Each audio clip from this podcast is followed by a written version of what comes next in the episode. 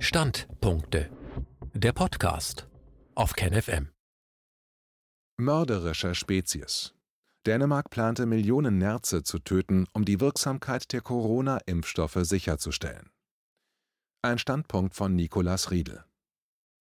In letzter Zeit werden immer wieder Tiere für vollkommen absurde Zwecke in Massen ermordet, als wäre das massenhafte Töten von fühlenden Lebewesen zur Gewinnung von Fleisch und Fell nicht schon amoralisch genug. So plante erst vor kurzem die dänische Regierung, rund 16 Millionen Nerze zu töten, da bei diesen ein Coronavirus mutiert sei, der die Wirksamkeit der potenziellen Corona-Impfstoffe gefährden würde. Auch wenn die Regierung von diesen Plänen wieder absah, ist es wichtig, sich mit der menschlichen Geisteshaltung zu beschäftigen, die solche brutalen Taten erst zulässt. 1933 wurden im US-Bundesstaat Nebraska 470.000 Rinder und 438.000 Schweine getötet. Nicht etwa, um sie zu Fleisch zu verarbeiten, das später dann auf den Tellern der amerikanischen Bevölkerung landen sollte, auch nicht, um aus ihren Fellen Kleidung zu produzieren. Nein, die rund eine Million fühlender Lebewesen mussten ihr Leben lassen, um den Lebensmittelpreis möglichst hoch zu halten. Dieser Wahnsinn ging auf den Agricultural Adjustment Act von 1933 zurück. Da die Farmer, von den Nachbeben der Finanzkrise von 1929 unbeschadet, munter produzieren konnten, lag das Angebot an Zuchttieren respektive Fleisch weitaus höher als die Nachfrage der verarmten Bevölkerung, und damit fiel der Preis in den Keller um Abhilfe zu schaffen, musste das Angebot enorm reduziert werden, mit dem Ziel, dass der Preis wieder anstieg und somit die Farmer ihre Produkte gewinnbringend verkaufen und ihre Kosten decken konnten. Dieses Ziel verfolgte man allerdings nicht, indem man die Tiere in die Freiheit, in die unendlichen Weiten der damals noch dünn besiedelten USA entließ. Nicht doch, man erschoss sie einfach. Knapp eine Million Leben erloschen. Und das nicht in eines ausbalancierten Wechselspiels des Fressens und Gefressenwerdens, wie man es aus dem Tierreich kennt. Nein, echten Leben wurde gewaltsam ein Ende bereitet, um eine Fehlentwicklung in einem mehr oder minder künstlichen Konstrukt aus Angebot und Nachfrage zu korrigieren. Das Beispiel zeigt, in welch erbärmlicher Beziehung sich der moderne, zivilisierte Mensch zur Natur befindet, wenn er zu solch diabolischen Taten imstande ist, ohne diese als abscheulich zu empfinden oder überhaupt in Frage zu stellen. Diese Tiere wurden allem Anschein nach auch nicht mehr als Lebewesen behandelt oder gesehen, sondern als reine Objekte, als eine organische Tauschmasse. Das ist der vollkommene Gegensatz zur spirituellen Geisteshaltung der nordamerikanischen Ureinwohner, die stets darauf bedacht waren, auf alles Nehmen aus der Natur mit einem Zurückgeben zu reagieren, um damit die Balance zu erhalten. Diese tiereverachtende Geisteshaltung ist bis heute allgegenwärtig die Geisteshaltung, in der Tiere als auszubeutende Objekte betrachtet werden, die zu einem bestimmten Zweck beliebig gefangen gehalten, gequält, ermordet und dann gegessen werden können. So wiederholt sich die Geschichte immer wieder und wieder. 2012, also wieder kurz nach einer weltweiten Wirtschaftskrise, wurden weltweit millionenfach Tiere grundlos geschlachtet, ohne sie anschließend zu verzehren oder weiter zu verarbeiten, ebenfalls mit dem Ziel, den Lebensmittelpreis wieder ansteigen zu lassen die Perversion dieser Geisteshaltung zeigt repräsentativ der verlinkte Guardian-Artikel, denn problematisiert wird nicht, dass eine solche Maßnahme ein zu verurteilender Akt sondergleichen ist, sondern dass für Fleischliebhaber der Preis steige. Ein weiteres, noch relativ aktuelles Beispiel zeigt, dass das massenhafte, grundlose Töten von Tieren noch zu ganz anderen Zwecken erfolgt. Waren es in den ersten beiden Beispielen die niedrigen Lebensmittelpreise so lieferte die Wasserknappheit in Australien vergangenen Winter den Grund dafür, 10.000 Kamele von Helikoptern aus zu erschießen. Die Kamele würden die Quellen verseuchen und die natürliche Flora zertrampeln. Dieser Vorwurf der Gattung Homo sapiens gegenüber anderen lebendigen Wesen entbehrt nicht eines gewissen Zynismus. Die kognitive Dissonanz angesichts dessen, wie prägend der Mensch die Erdoberfläche verändert und verschandelt hat, ist beispiellos die Wasserknappheit als Grund für das massenhafte Kameltöten anzugeben, unterscheidet sich von der Lebensmittelpreiskorrektur dahingehend, dass dieser Grund real ist. Jedoch hat der Mensch selbst durch sein Handeln diesen Grund erst real werden lassen. Doch kehren wir zurück zur Tierhaltung bzw. der industriellen Massentierhaltung und ziehen die folgende Zahl heran. Die Produktion von einem Kilogramm Rindfleisch erfordert 15.000 Liter Wasser. Nicht anders sieht es bei der Produktion von Schweine und Hühnerfleisch aus. Nun kann man sich in etwa vorstellen, wie viele Kilogramm Fleisch pro Tag einen typischen Schlachthof verlassen. Dann ziehen wir noch die Tatsache heran, dass Australien über rund 75 Schlachthöfe verfügt. Diese Zahlen sind hilfreich, um grob im Kopf zu überschlagen, welche unvorstellbare Menge Wasser allein auf diesem Wüstenkontinent für die Fleischproduktion vergeudet wird. Aber statt dort das Wasser einzusparen, erschießen die Bewohner lieber Kamele, da diese ja das Wasser verbrauchen, verschmutzen und die natürliche Flora zerstören würden, was der Mensch selbstverständlich niemals tun würde. An diesem Beispiel ist die völlige Umkehrung von Ursache und Wirkung, Opfer und Täter zu beobachten, und selbstverständlich setzt sich diese eben skizzierte Geschichte des grundlosen Massenmordes von Tieren auch in Zeiten von Corona fort.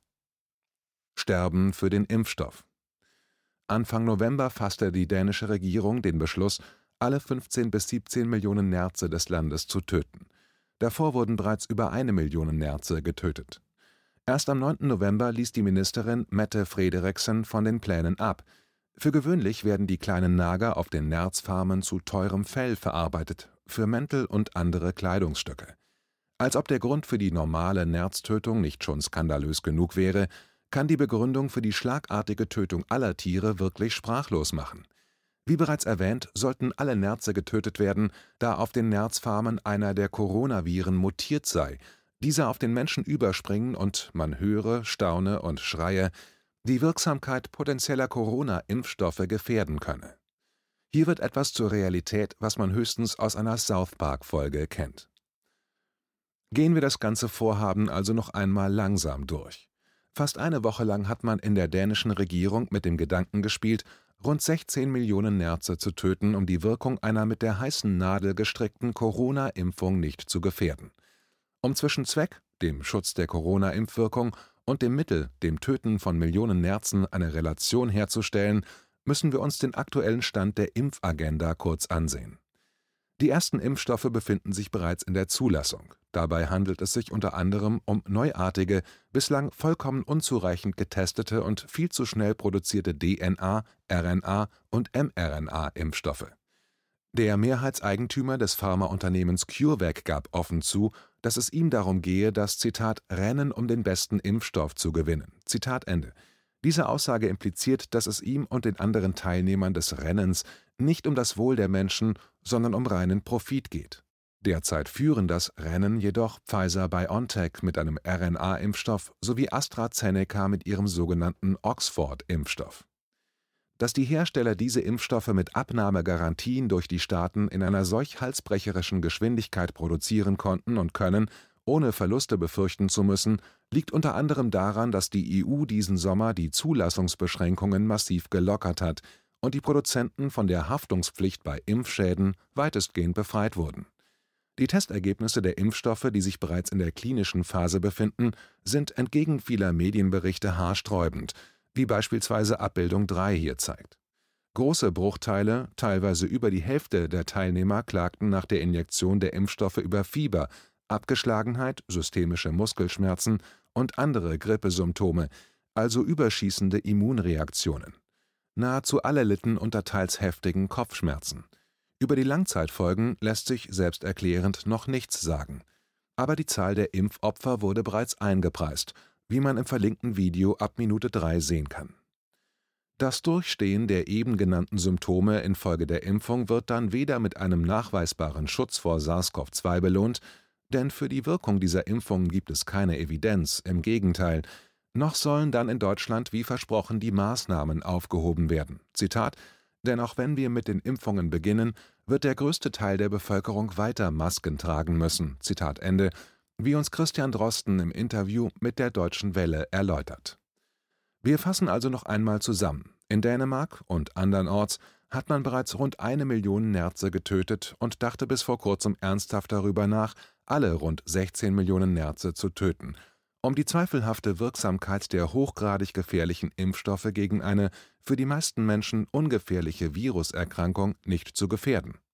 Ein Impfstoff, der uns nicht einmal die alte Normalität zurückbringt womit den Bevölkerungen die Spritze schmackhaft gemacht werden soll und mit großer Wahrscheinlichkeit eine Katastrophe unvorstellbaren Ausmaßes anrichten könnte.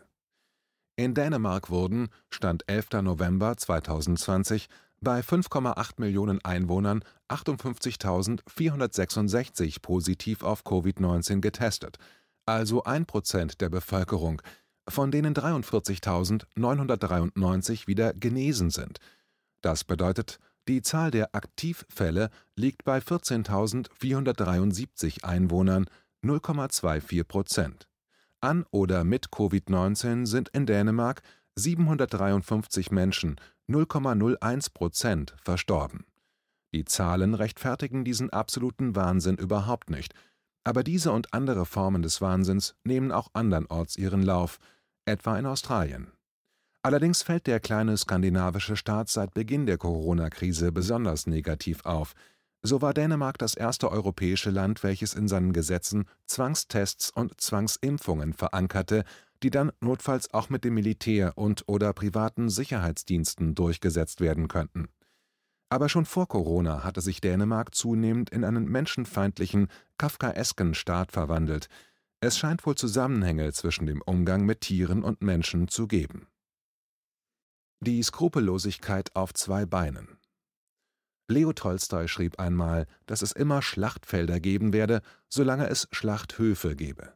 Diese Regel hat sich bis in den Krieg gegen das Coronavirus, wie Emmanuel Macron die Maßnahmen bezeichnete, gehalten. Auch im Corona-Faschismus zeigt sich ganz deutlich, wie sehr sich unser Umgang mit Tieren und unser Umgang miteinander ähneln.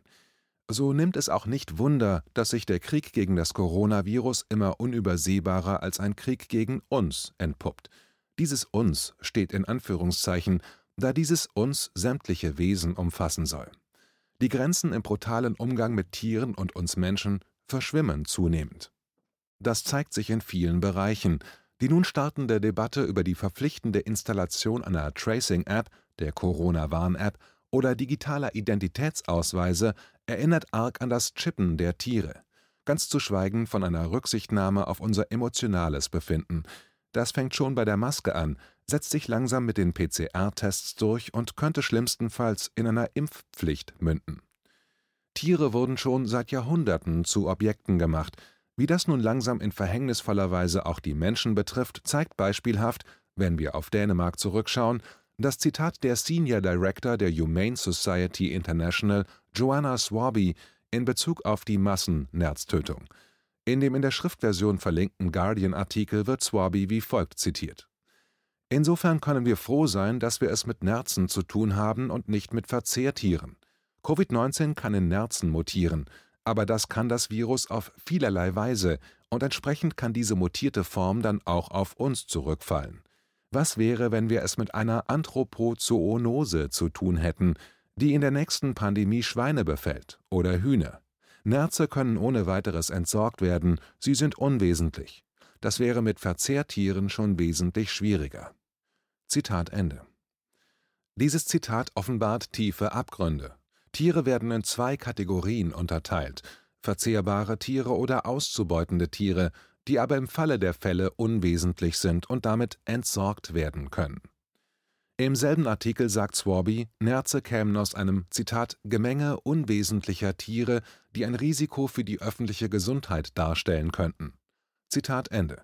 Infizierte Tiere als etwas Krankmachendes zu umschreiben und dabei das Krankhafte ihrer Käfighaltung auszublenden, wie man auch ausblendet, dass die Massentierhaltung zwangsläufig krankmachende Folgen für die Tiere und den Menschen nach sich zieht, ist zynisch.